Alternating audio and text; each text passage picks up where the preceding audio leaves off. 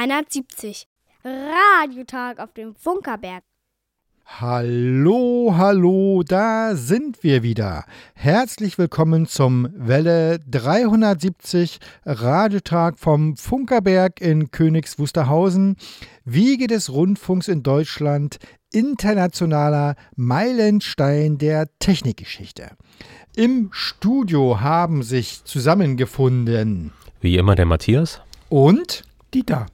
Und Jerome hat schon fleißig die Nachrichten gesprochen und Detlef hat die Hörerecke eingesprochen und befindet sich aktuell zur Mithörkontrolle in der Funküberwachungszentrale. So, liebe Leute, ihr habt genau das Richtige gemacht. Ihr habt hier eingeschaltet zu unserem Welle 73 Radiotag. Äh, das ist eine sehr gute Entscheidung. Noch besser ist, wenn ihr uns sagt, dass ihr uns hört. Das könnt ihr tun, indem ihr uns eine E-Mail schreibt an Welle 370 at funkerberg.de. Oder ihr schreibt eine Postkarte oder Briefe, die werden heute auch noch eine Rolle spielen, gerne an die Postadresse. Welle 370, Senderhaus 1, Funkerberg 20 in 15711. Königs Wusterhausen. Rundfunkstadt. Und solche hochmodernen Einrichtungen wie SMS, MMS oder WhatsApp-Nachricht, die könnt ihr schicken an 0151 700 157 11. Wir haben wie immer eine bunte Sendung zusammengestellt. Wir werden gleich nachher mal erklären, warum die diesmal anders bunt ist als sonst. Wie immer fängt es aber mit einem inhaltlich unterhaltenden Stück an und wir sind am Ende unserer Reihe, wir sind am Ende unserer Reihe, so klingt Industriekultur angekommen und heute ganz zum Schluss der krönende Abschluss, das Sender- und Funktechnikmuseum. Hat ja eigentlich schon mal jemand gesagt, dass man, wenn man am Mikrofon lächelt und lachen muss, dass man das hört? Ja, das kann man hören. Ja, konnte man hören. Lachen kann man hören. Band ab.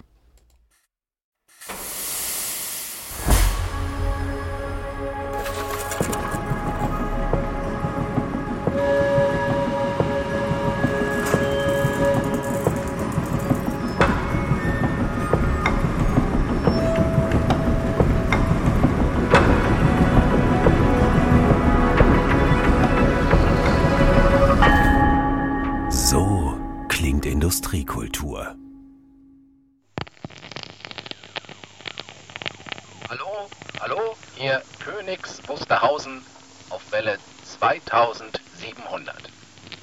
Meine Damen und Herren, zum Zeichen, dass unsere Station jetzt großjährig geworden ist und nicht mehr als Versuchskanickel dienen wird, wollen wir Ihnen ein kleines, bescheidenes Weihnachtskonzert senden. Königs Wusterhausen ist die Wiege des Rundfunks in Deutschland. Hier wurde am 22. Dezember 1920 ein Weihnachtskonzert übertragen. Radio, wie wir es heute kennen. Die Reichspostbeamten begrüßten die Hörerinnen und Musik wurde gespielt.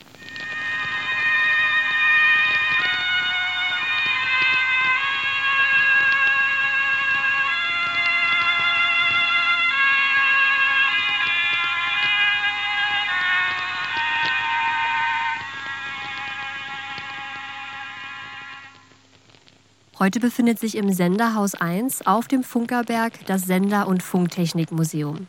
Hier können Besucher erleben, mit welchem Aufwand die Verbreitung des Rundfunkprogramms verbunden ist. Vier Dinge braucht es, um Rundfunk senden zu können. Zum einen braucht es das Programm, den Inhalt, der übertragen werden soll. Es braucht einen Sender, um diesen Inhalt aufzubereiten, dass er gesendet werden kann, eine Antenne, um das Signal abstrahlen zu können und für alles zusammen eine Stromversorgung. Das Besondere am Museum auf dem Funkerberg ist, dass am authentischen Ort der ersten Radiosendung heute wieder alles vorhanden ist, um Radio zu machen. Es beginnt mit dem Programm. Welle 370. Radiotag auf dem Funkerberg. Einmal im Monat sendet Welle 370 live vom Funkerberg. Auf der Mittelwellenfrequenz 810 kHz wird das Programm amplitudenmoduliert übertragen und ist mit einem Detektorempfänger gut zu empfangen. Wie vor 100 Jahren. Das Sender- und Funktechnikmuseum verfügt über die wahrscheinlich umfangreichste Sammlung von Rundfunksendern. Ein ganz besonderes Exemplar jedoch ist ein Eigenbau. Wir haben hier einen Lichtpunktensender oder auch genannt Posensender. Dieser Sender wurde mit modernen Materialien aufgebaut, funktioniert aber wie der Sender von 1920. Das heißt, wir erzeugen die Schwingung über einen Lichtbogen, modellieren es mit einer Punktdrossel und strahlen es über eine lange Antenne ab. Eine Antenne wird auch für Welle 370 benötigt. Sie befindet sich neben dem Senderhaus am blauen Sendewagen.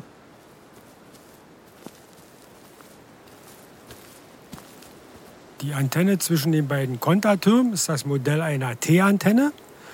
Also diese T-Antenne, das war die Standardantenne, die für Lang- und Mittelwellenrundfunksender verwendet wurde. So auch hier in Königs Wusterhausen. Deshalb haben wir sie hier zur Anschauung als Modell nochmal aufgebaut. Und zwar sehr originalgetreu. Die ist also oben auch isoliert aufgehangen, so wie im Original ist. Und weil sie so original aufgebaut ist, können wir sie auch als Antenne für die Welle 370 benutzen. Sie ist zwar ein bisschen klein für diese Frequenz, aber für die geringe Leistung, mit der wir arbeiten, ist das kein Problem.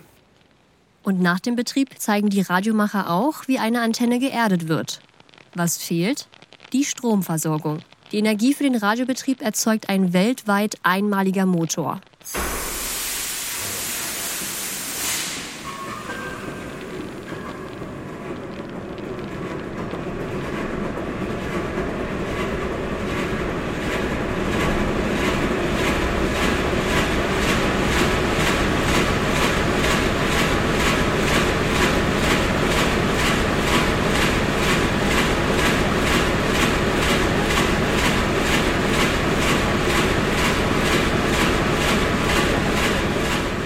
Unserem Motor handelt es sich um einen Viertakt-Dieselmotor VMA 266. Es ist ein Achtzylinder mit einer Nenndrehzahl von 250 Umdrehungen pro Minute, leistet dabei 1000 PS und verbraucht in der Stunde 75 Liter Dieselkraftstoff im Teillastbetrieb. Wir haben drei Klangerlebnisse an dem Diesel.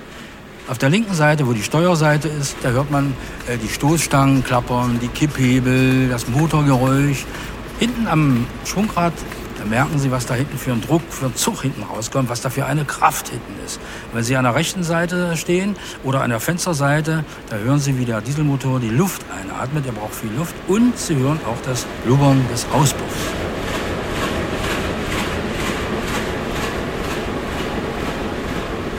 Radio machen ist Teamwork. In diesem Beitrag hörten Sie Christine Olivkowski, Rainer Suko, Mike Schilling, Dieter Olm, Uwe Bremer und mich, Monique Emke.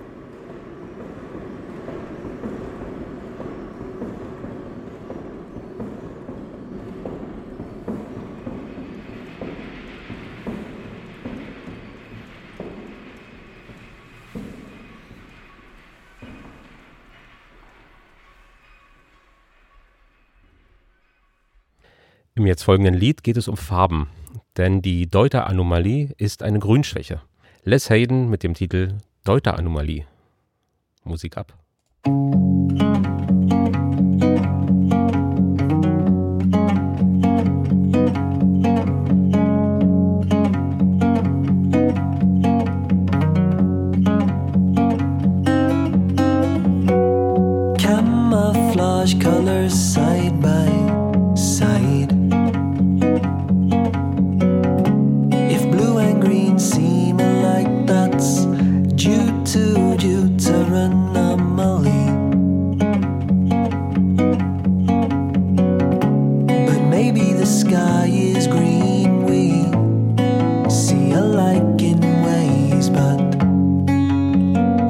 Isn't quite the same.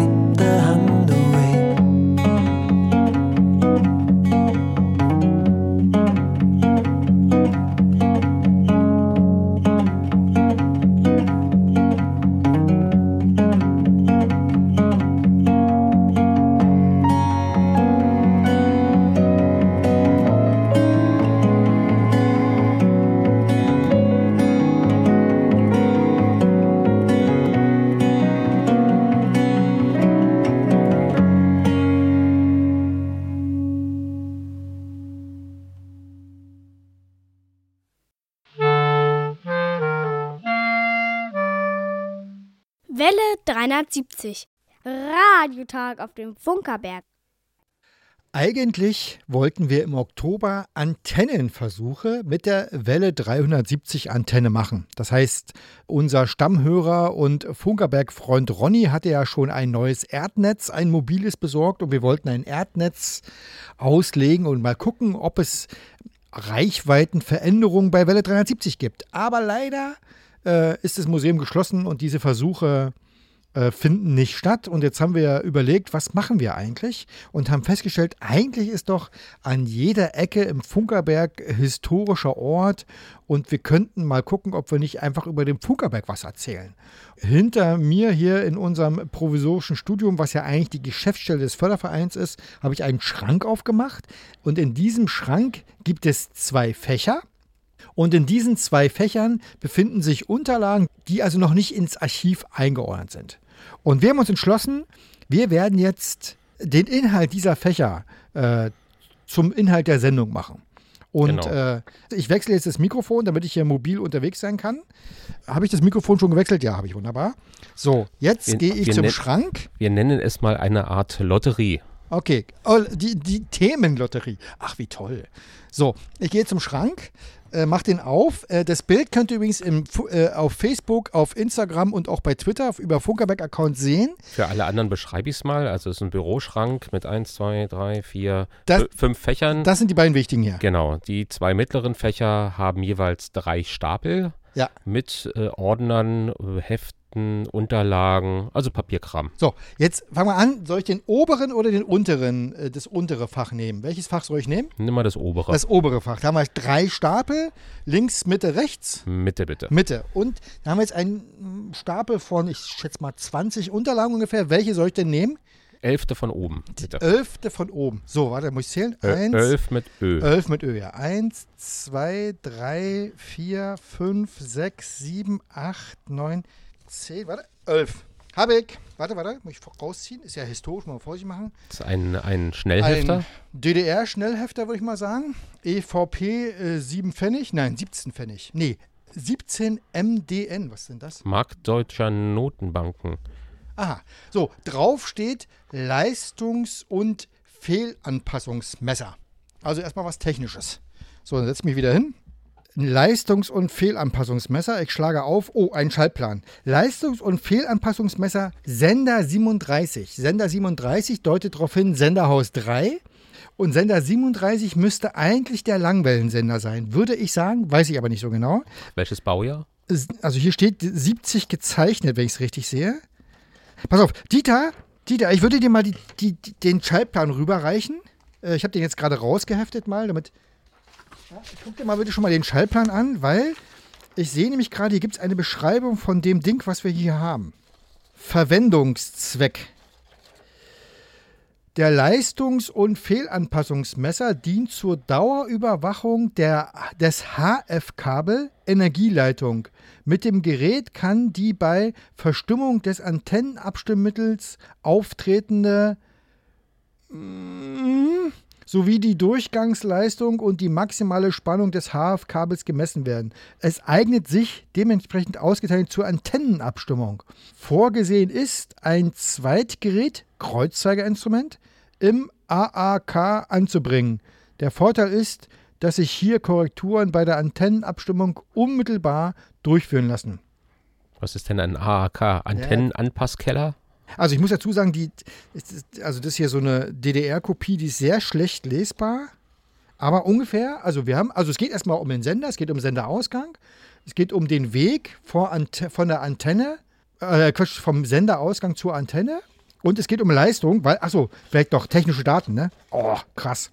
Frequenzbereich 150 bis 500 Kilohertz. Damit kann es nicht der, damit kann es eigentlich nicht der Sender 37, kann damit nicht der, der rechte, doch, das ist ein Langwellen. Langwelle. Doch, passt. Ja, ja, genau, passt. So, äh, Durchgangsleistung 150 Kilowatt. Oh, die hätte ich gerne. Ausgangsspannung Heizen, ne? maximal 1 Volt, also wahrscheinlich Ausgangsspannung des äh, Dingens ist hier. Wellenwiderstand 60 Ohm. Gleichrichter 4 Stück, mh, 685 Ampere kann das sein. Wandler mit Gleichrichter und dann sind noch ein paar Größen angegeben. Ja, Dieter, du hast den Schaltplan vor dir. Was gibt der Schaltplan her?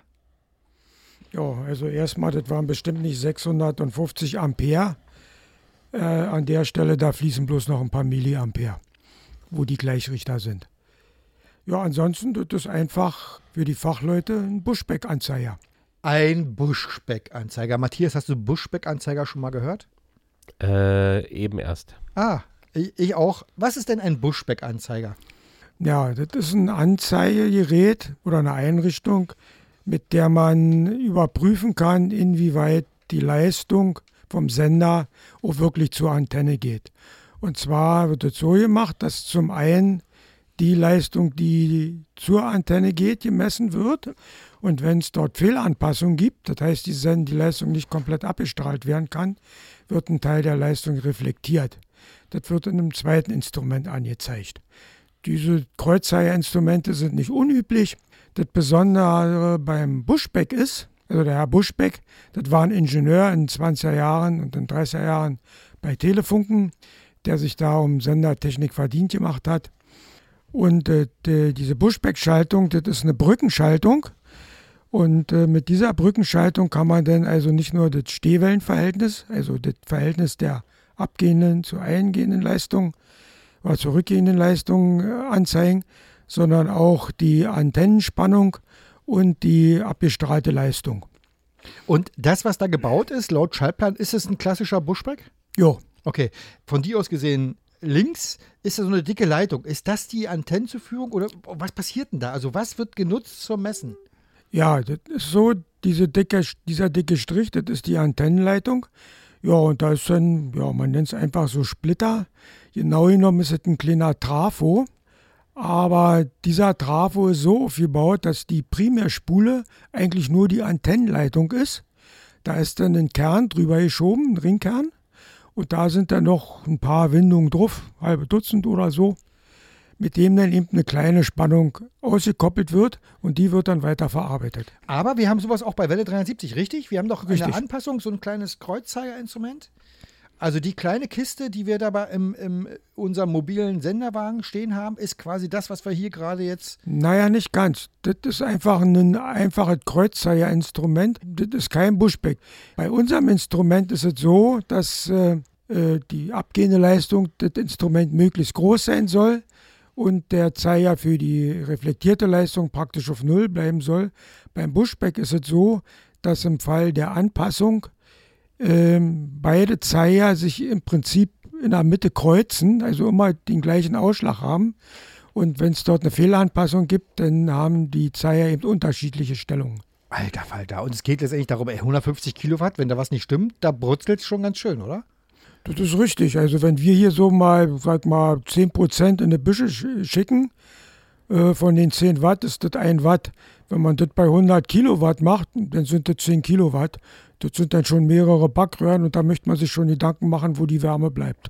Da kenne ich übrigens die Geschichte, dass am Fußpunkt der Schrägdrahtantenne zu Mast 17 irgendwie mal ein Übergangswiderstand oder sowas nicht gestimmt hat. Und da sind da einige Kilowatt ins Erdreich abgeflossen. Ich weiß nicht mehr, wie die Geschichte war, aber auf jeden Fall haben die relativ lange gesucht, weil es quasi unterhalb der Erde irgendwie war.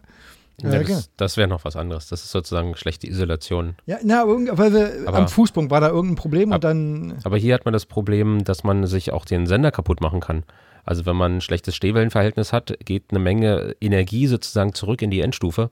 Nein? Okay, erzähl. Äh, das ist, sag mal, so die landläufige Idee, weil man sagt, Energie wird reflektiert. Aber mm, das Problem, dass man Endstufen damit zerballern kann, ist, wenn der Sender seine Leistung nicht los wird.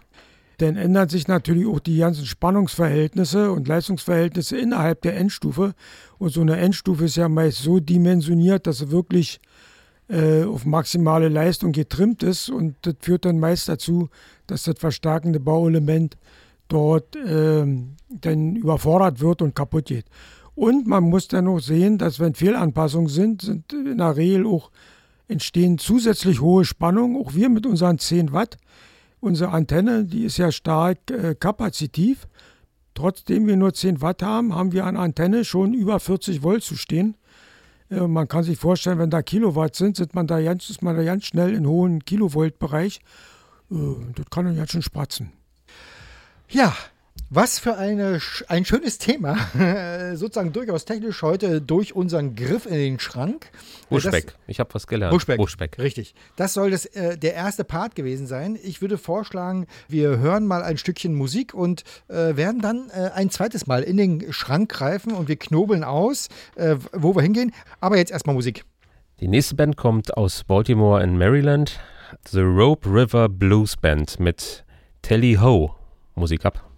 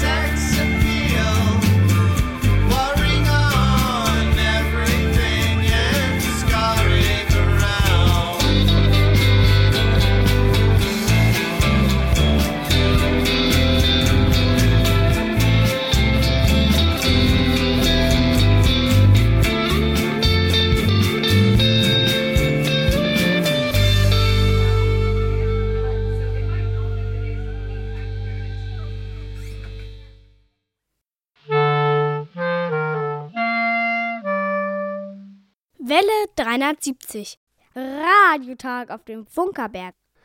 Immer am dritten Sonntag im Monat um 14 Uhr sendet Welle 370 von der Wiege des Rundfunks. Auf der Mittelwelle 810 Kilohertz ist das Programm etwa 15 Kilometer rund um den Funkerberg zu hören. Und wer am dritten Sonntag im Monat den Funkerberg besucht, kann den Radiomachern über die Schulter schauen, den Klang im Detektorempfänger genießen und dabei sein, wenn die Antenne geerdet wird.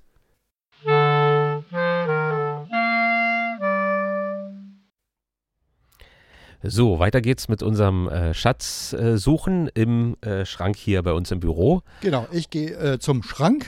So, Matthias, wir hatten ja vorher das obere Fach. Wo gehen wir denn jetzt hin? Na, nehmen wir mal das untere. Okay, also auch hier haben wir wieder drei Stapel. Links eher kleine Akten, rechts eher große Akten.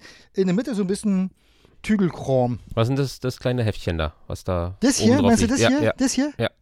Also es sind drei. Welches soll ich nehmen? Welches Ja. oberste? ja, nimm das. So ein kleines, was ist das für ein Format? Kleiner als A5 irgendwie so. Mal so Postkarte. Ja. Betriebskollektivvertrag 1958, Funkamt Oranienburg in Zehlendorf. Oh, das ist interessant. Was ist denn das? Ein Betriebskollektivvertrag. kenn du, ich gar du, nicht. Du als Gewerkschafter. Sehr, sehr Sa- spannend. Sagt mir aber erstmal vom Namen her gar nichts. Also man hatte in der DDR ja für viele Dinge andere Begriffe. Äh, die, weiß ich, bei Sportlern hat man von Kadern geredet. Oder bei, nee, andersrum. Man hat auch äh, in der Politik und so von Kadern äh, geredet. Und heute kennt man den Begriff nur noch im Sport. Sportkader. Die Personalabteilung hieß in der DDR Kaderabteilung. Und ähm, gut, die Gewerkschaft, da gab es nur eine, Freier Deutscher Gewerkschaftsbund, FDGB. Aber es gab auch Tarifverträge. Und die Tarifverträge in der DDR hießen Betriebskollektivvertrag. Nein? Nee, also das, das liest sich ja anders. Ja, also die, die Tarife, die wurden in der Regel im RKV geregelt, im Rahmenkollektivvertrag.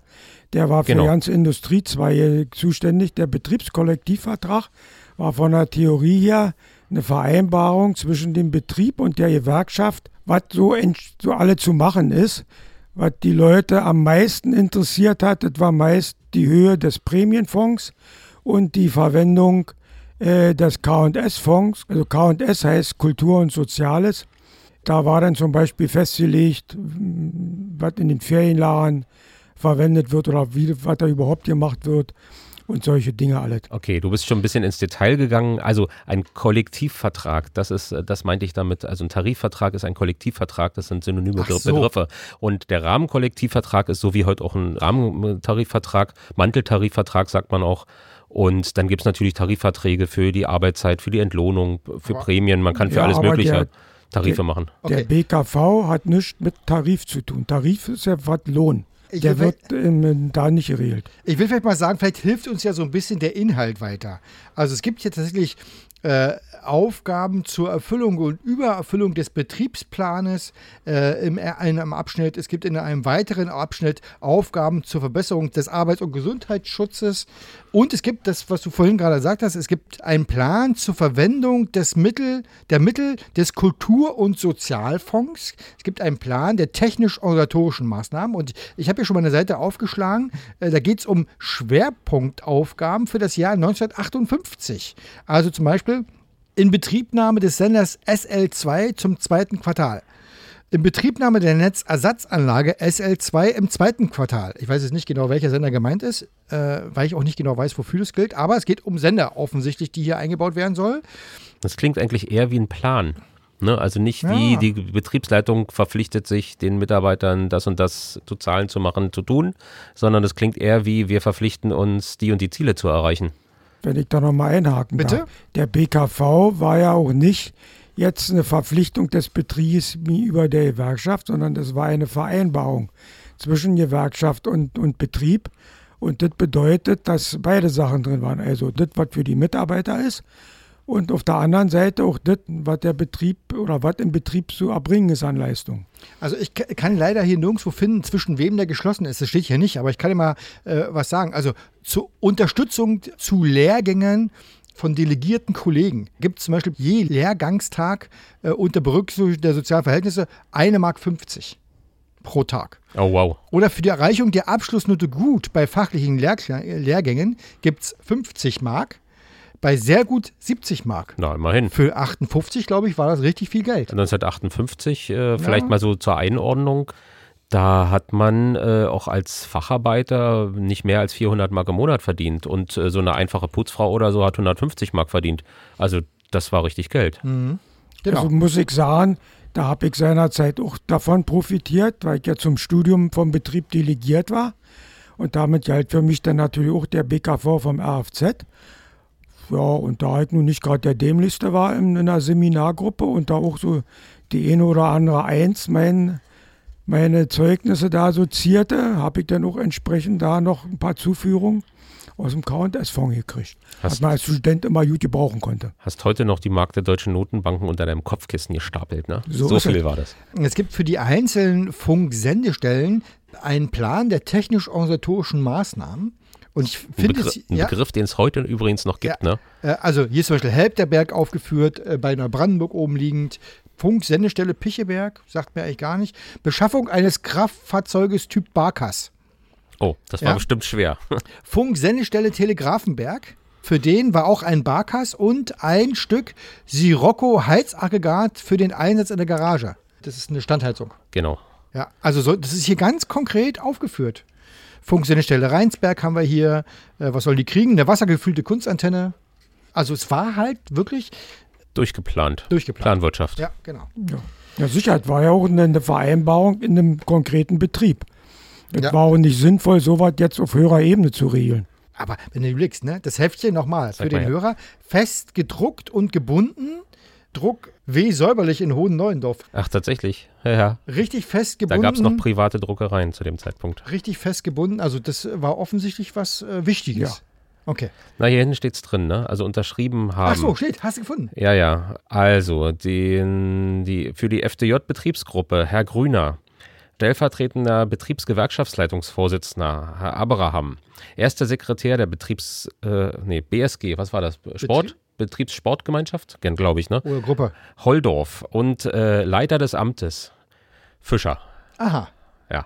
Also was mit Sicherheit jeden interessiert hat, das war das, also das gab es ja 58 noch nicht, aber später dann äh, im BKV war auch festgelegt, wie hoch die Jahresendprämie war Ja. bei Planerfüllung. Jahresendprämie, da ranken sich ja Gerüchte drum. Ja, spannend. Also die Betriebs, wie hieß das Ding nochmal bitte nochmal hier? Die, der Betriebskollektivvertrag 1958, Funkamt Oranienburg in Zehlendorf war unser Thema im zweiten Teil. Ich würde vorschlagen, wir hören mal ein bisschen schickige Musik. Was hören wir denn? Blue Lotus mit Spontaneous Disappearance. Uiuiui. Heißt übersetzt spontanes Verschwinden. Also ab. What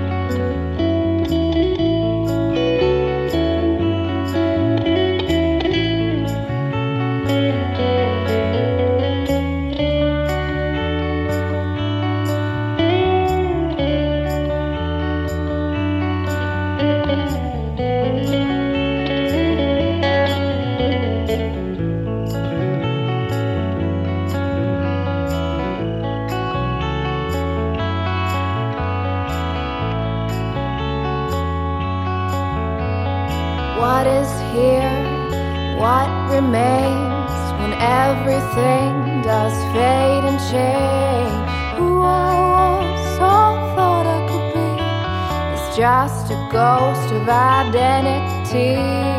Now I disappear in you.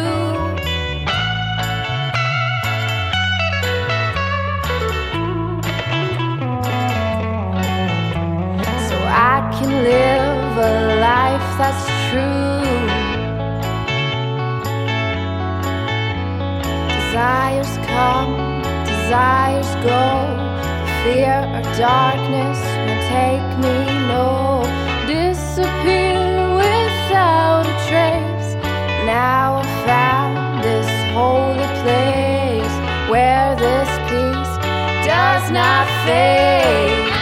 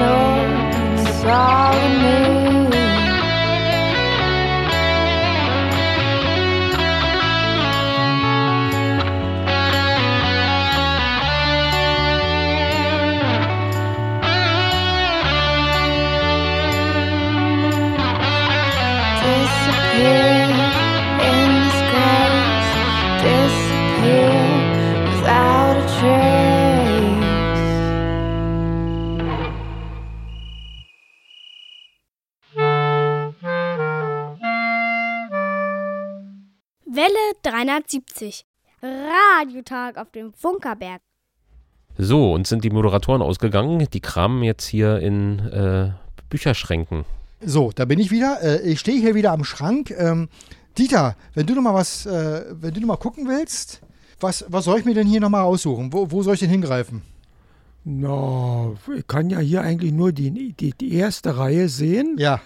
Dann nimm doch mal irgendwie, da, was sind das für bl- blaue Ordner da unten? Die hier? Ja. Ja. In der Zwischenzeit, wo ich den blauen Ordner rauskrame, äh, guckt sich mal äh, Matthias bitte das hier an. Was haben wir denn da? Ein Kontrollnachweisbuch für die Netzersatzanlage. Ah, da wurde also Netzersatzanlage, ist klar, ne? Ist also unser Notstromaggregat hier, unser, unsere grüne Mauritius.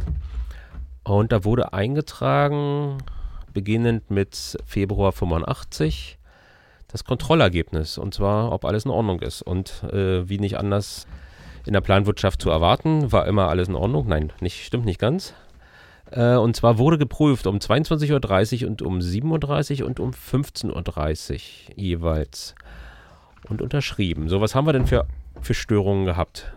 Sicherung von Öl- und Wassersignal war lose. Uiuiui.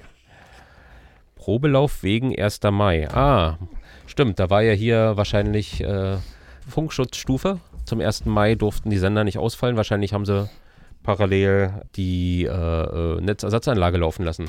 Oder? War das damals so? Ich, ich weiß es Dieter, nicht. weißt du das? Di- Dieter, Dieter haben, ist. haben, haben, haben die an Feiertagen, so wie 1. Mai, wegen Funk Funkschutzstufe, wegen der erhöhten, äh, die, die Netzersatzanlage parallel laufen lassen? So weit ist vorgekommen. Ich habe mir auch noch was ausgesucht. Äh, ich habe hier nämlich ein Tagebuch von Sender 36. Äh, da wurde also offensichtlich Buch geführt. Ich bin hier im Jahr 1979 und kann also sehen, an welchen Tagen, welche Uhrzeit, welche Frequenz äh, sozusagen was gesendet wurde. Also Bemerkungen zum Beispiel, Tastleitung Sender 36 ist ausgefallen wegen eines Kabelschadens am 22.03.79. Äh, oder ich sehe hier, oh, die Tastleitung fiel mehrmals aus, das kommt öfter mal vor. Ähm, hier gab es mal einen Netzausfall am 30.03.79, äh, Netzausfall in der Schalttafel im Senderhaus 1. Ey, schau doch mal, ist äh, zufällig auch der Winter 78, 79 dabei? ja, als in der ganzen DDR für einen Tag tatsächlich mal der Strom Ja, ausfiel, es wegen fängt diesem. 79 an. Februar 79 fängt dieses Buch hier an. Ah, wie schade. Das ist gerade vorbei, ne? Ja, Sozusagen. ja, ja. Genau, wo am, am 4.3.79 war übrigens kein Betrieb. Dieter, was, ist, was, hast, denn, was hast du denn für ein, für ein nettes Heftchen da? Dein, dein blaues Buch, was du dir gewünscht hast? Ja, es ist eine Serviceunterlage für die Frequenzdekade FD03. Was ist denn eine Frequenzdekade? Na, mit der Frequenzdekade hat man den Steuersender bezeichnet. Äh, in einem Sender, ja, mit den man auch mit entsprechendem Aufwand dort aufgebaut hat. Also in diesem Fall hier, die ganze Geschichte ist so Anfang der 70er Jahre gebaut, nach diesen Unterlagen hier. Und man hat hier schon äh, den Sender, der ist natürlich quadstabilisiert und die entsprechende Frequenz hat man über eine PLL erzeugt. Ja, und damals gab es ja noch keine Schaltkreise, da ist der Aufwand schon nicht ganz unerheblich. Also quasi der Teil des Senders, der letztendlich die Trägerfrequenz erzeugt. So ist es. Auf der dann später die Nachricht übertragen werden soll. Und die Trägerfrequenz muss natürlich möglichst genau stehen. So ist es. Und darum auch der große Aufwand und vermutlich alles äh, sehr schön dokumentiert. Ja, mit Schaltung, so ja, Leiterplattenbelegung hier, also ist was Feines. So, ich habe auch was gefunden. Hast, äh, gleich darf Matthias nochmal. Ich habe hier noch was gefunden. Überwachung RBI, Radio Berlin International, Senderhaus 2. Wir sind hier im Jahr 85 gelandet und hier stehen, äh, hier stehen nur Uhrzeiten und Frequenzen drin. Alles voll. Eieiei. Wo, Dieter, weißt du, wozu man das aufgeschrieben hat? Das war einfach die Kladde für den Betriebsdienst. Wann was passiert ist, da musst du halt wissen, wie oft die rumgegangen sind. Denn alle Werte aufgeschrieben werden. Was weiß ich, Röhrenspannung, Frequenz. Also einfach um zu dokumentieren, wann was los war. Ein ganzes Heft voller Zeiten. Ich habe übrigens den 1. Januar 1979 gefunden. Ah, Das okay. war der Tag, äh, wo tatsächlich im Süden der DDR äh, ein Blackout eintrat. Und ähm, hier offensichtlich nicht, denn äh, für den Tag ist nichts vermerkt. Steht nur, stehen nur die äh, Prüfuhrzeiten äh, da und ein Name dahinter, aber ja, und keine besonderen Vorkommnisse. Wobei Blackout, da war es doch, war es nicht auch irgendwie so, dass ein bestimmter Bereich der DDR, ich sag mal in Anführungsstrichen, stromtechnisch geopfert wurde, Ja, genau. um andere Teile dann sozusagen zu erhalten. Ne? Und das so. Brisante dabei war, dass äh, die Grenzsicherungsanlagen der DDR, äh, also die Staatsgrenze im, im Bereich Thüringen, äh, auch stromlos war. Sprich, äh, weder die äh, Hochspannungsdrähte noch äh, die Scheinwerfer äh, noch die Steu Signalanlagen, ge- Anlagen, also nichts äh, funktionierte. Ähm, ja, es wusste natürlich keiner.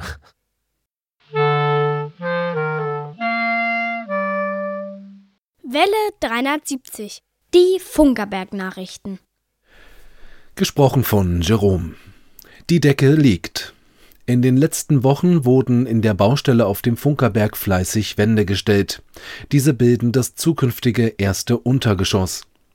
In dieser Woche wurde nun der Abschluss dieses Stockwerkes vorbereitet, die Filigrandecke wurde montiert. Damit ist alles bereit, um die letzte Betondecke zu gießen. Dabei erhält die neue Decke ein interessantes Detail. Die Beleuchtung ist bereits in die Decke integriert. Dies ist notwendig, da dieser Bereich nach der Fertigstellung unter dem Zugang zum Senderhaus liegt. Mit der Fertigstellung der Geschossdecke wird der Eingangsbereich auf Höhe der Oberkante Erdboden ankommen. Alle weiteren Aufbauten erfolgen dann in Glas und Stahl. Das Sender- und Funktechnikmuseum wird in den kommenden Monaten umfangreich saniert. Es erhält einen neuen Eingangsbereich, der den barrierefreien Zugang in alle Ebenen des Sendehauses ermöglicht. Hinzu kommen moderne Sanitärbereiche, kleine Funktionsflächen und die Sanierung von Fassade und Fenstern. Aufgrund der Baumaßnahmen ist das Museum bis auf weiteres geschlossen. Ganz ohne Besucher wird der Funkerberg allerdings nicht bleiben. Am 30. Oktober und 27. November finden Baustellentouren mit einem anschließenden Diesellauf statt. Am 17. Dezember ist ein Weihnachtskonzert mit der Musikschule geplant. Alle Informationen zum Baugeschehen findest du auf museum.funkerberg.de. Weihnachten in der Garage. Seit zwölf Jahren hat die Jugendwerkstatt Elektronik einen Jahreshöhepunkt, das weihnachtliche Löten. Über 100 junge Löterinnen und Löter trafen sich im Senderhaus 1 und sammelten erste Löterfahrungen und viele kamen in den kommenden Jahren wieder. Nach zwei pandemiebedingten Ausfällen kann das weihnachtliche Löten nun auch in diesem Jahr nicht stattfinden. Das Museum ist geschlossen und die Jugendwerkstatt steht nicht zur Verfügung. Doch die Bastler vom Funkerberg haben eine Alternative gefunden. Die Utensilien für das Löterlebnis werden in diesem Jahr als Bausatz angeboten. In jedem Bausatz befindet sich die vormontierte blinkende Glocke, die dazugehörigen elektronischen Bauelemente sowie eine ausführliche Anleitung. Über die Webseite wird zudem ein Video angeboten, das die Montage detailliert beschreibt. So können auch unerfahrene Löter den Bausatz mit etwas Hilfe zum Blinken bringen. Die Lötbausätze können von Anfang November bis kurz vor Weihnachten jeweils am Dienstag und Donnerstag in der Zeit von 14 bis 20 Uhr in einer Garage schräg gegenüber der sanierten Funkerkaserne abgeholt werden. Ein hell blinkender Leuchtdiodenpfeil wird Interessierten den Weg weisen. An dieser Stelle geht ein Dank an Jürgen Förster und seine Basteltruppe, welche die Löterei über viele Monate vorbereitet haben. Informationen zum Löten und den Link zum Video findest du unter museum.funkerberg.de. Das Wetter im Studio sind es 24 Grad. Der nächste Song kommt aus unserer Region oder die Band genau genommen. Kluge Else sucht Bein mit dem Titel Bumerang. Musik ab.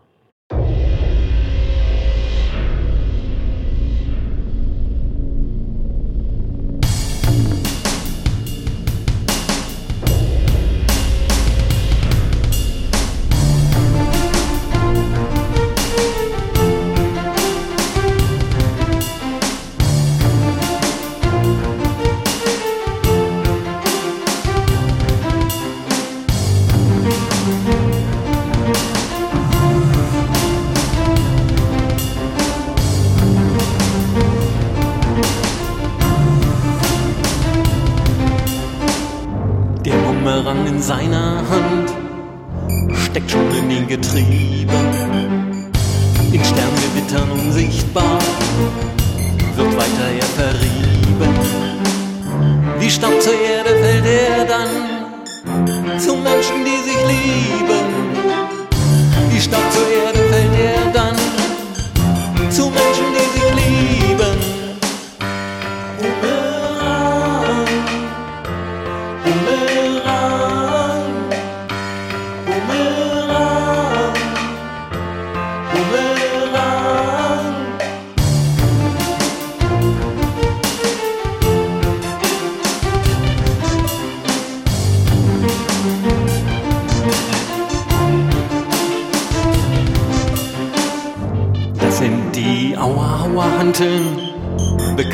auch als großes Daunenglück.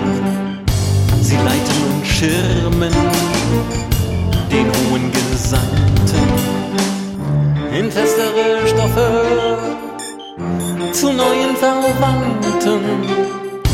In festere Stoffe zu neuen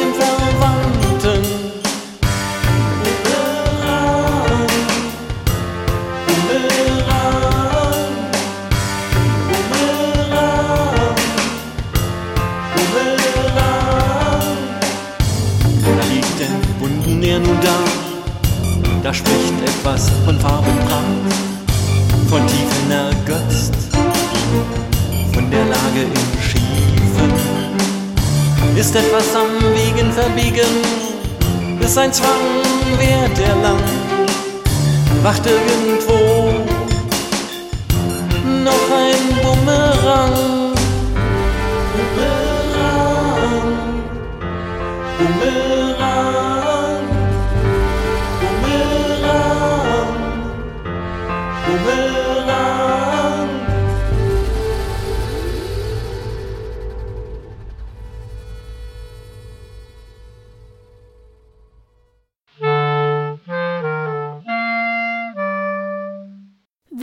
370. Die Hörerecke. Herzlich willkommen, liebe Radiofreunde, zur Hörerecke im Oktober 2022.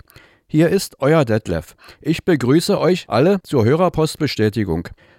Bei allen Hörern, die per E-Mail und Brief eine Rückmeldung auf unsere Sendung gegeben haben, bedanke ich mich. Alle Briefschreiber, sei es mit oder ohne Rückporto, erhalten einen besonderen Dank. Von Paul Gager kam ein großer Brief mit Zeitungsartikeln, Fotos und sonstigen Mitteilungen. Er hat sechs Empfangsberichte für unsere Aussendungen im Juli und August beigelegt. Die Welle 370 Radiotag Live-Sendung vom 21. August verfolgten Uwe Leisterer, Dieter Leupold, Wilfried Bestmann, Michael Wosnitzka, Bernd Seiser, Walburga Fest und Uwe Standfuß im Internet. Am 24. Juli hörten Bernd Seiser auf der Kurzwelle 60-70 kHz und Bruce Lee über Web SDR Twente unsere Sendung.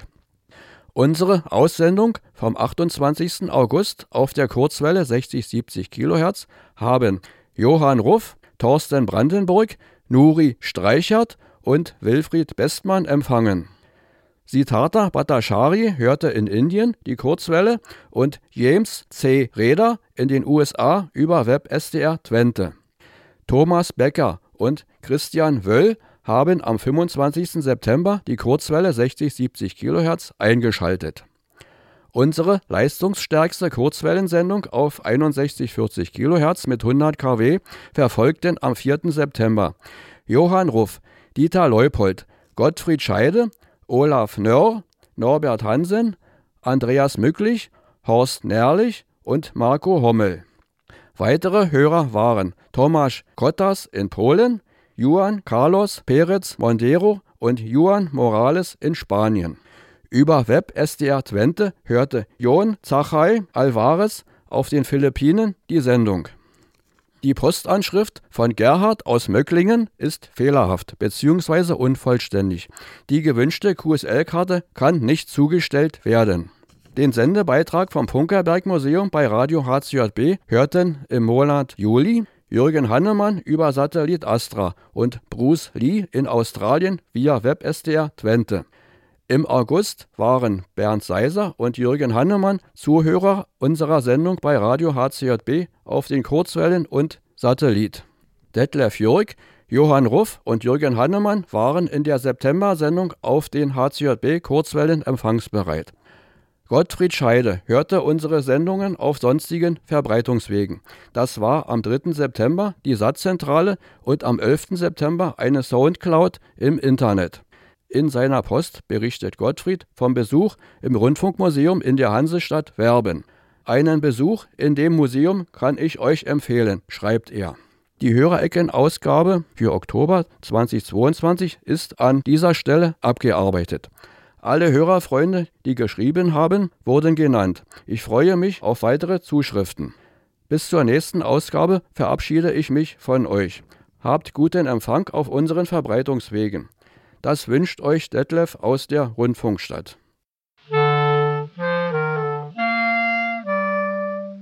Welle 370. Die Funkerberg-Termine. Und wir beginnen mit dem 23. Oktober. Da sendet Welle 370 auf 60, 70 Kilohertz. Das ist nämlich der vierte Sonntag im Monat und die Sendezeit ist 14 Uhr Küchenzeit. Und am fünften Sonntag im Monat, nämlich am 30. Oktober, Äh, der letzte Sonntag im Monat, traditioneller Tag unseres Diesellaufes. Äh, das Museum ist geschlossen, aber wer möchte, kann trotzdem kommen, denn wir machen eine Baustellenführung auf dem Funkerberg ums Senderhaus 1 mit abschließendem Diesellauf. oh wow, Ja, ganz exklusiv an dem Tag schmeißen wir den Dieselmotor an. dann notiert euch bitte schon mal den Termin. Das ist der 30. Oktober. Welche Uhrzeit? 14 Uhr. 14 Uhr. Und am 6. November. Da sendet Welle 73 mit 100.000 Watt Kurzwellenpower auf 6.140 Kilohertz unsere leistungsstärkste Kurzwellensendung.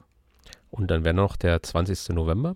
Das ist der dritte Sonntag im Monat und da machen Lass wir. mich raten. Hm? Radio. Ja, wir machen Radio, Radiotag auf dem Funkerberg und bestimmt mit einem spannenden Thema. Wir werden sehen. Und wie sich es an dieser Stelle gehört, ganz traditionell wollen wir nämlich unseren Geburtstagskindern gratulieren. Und das sind in diesem Jahr Der Nikolaus.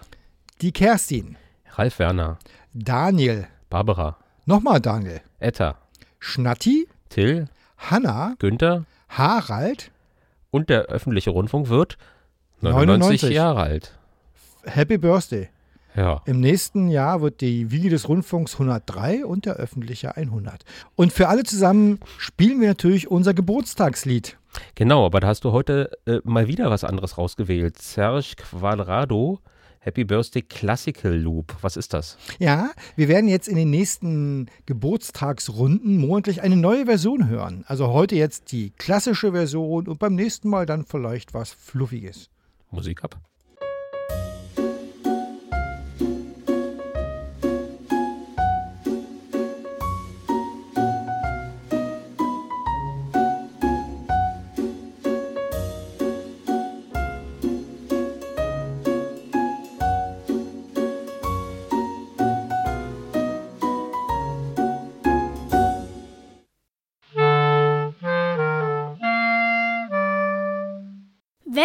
370. Plauderei vor drei.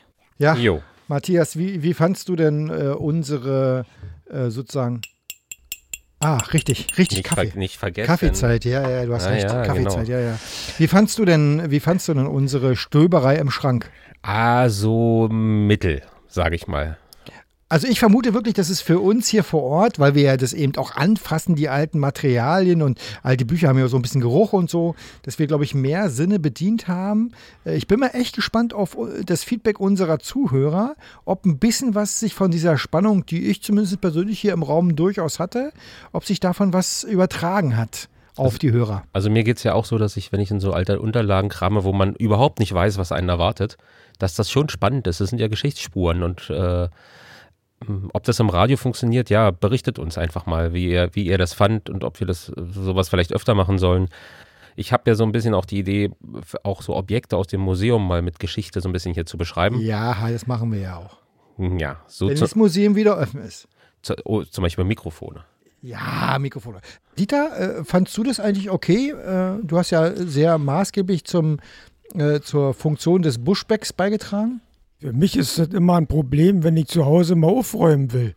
Nach spätestens zehn Minuten versinke ich dann in irgendwelche Stapel und das wird wieder nicht aufgeräumt. Mir fällt gerade auf, du hast doch schon wieder ein neues Mikrofon hier am Start. Ja. Was ist denn da los? Schön, dass du mich drauf ansprichst. ja, ich habe äh, ein bisschen gebastelt und gab eine Firma, Hilda, der hatte 1946 direkt nach dem Krieg äh, angefangen, ähm, Miniaturröhren zu produzieren in Hamburg für den Nordwestdeutschen Rundfunk und er hat auch Mikrofone gebaut.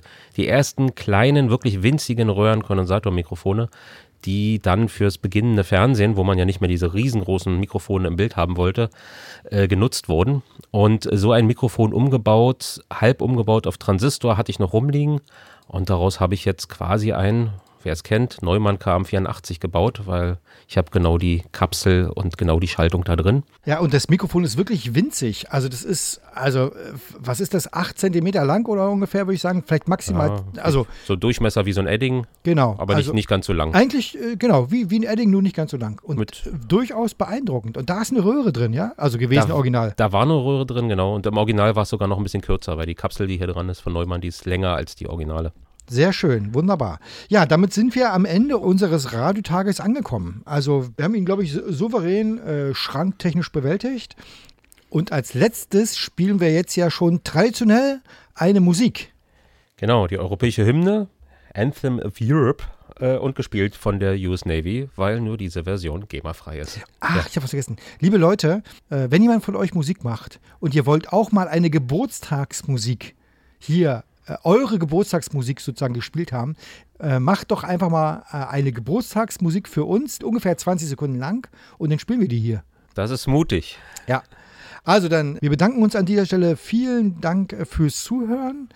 Bleibt gesund, bitte. Und wie immer an der Stelle aber wollen wir uns verabschieden und wir sagen Tschüss. Tschüss. Tschüss und vergesst nicht, eure Antenne zu erden. Genau, Musik ab.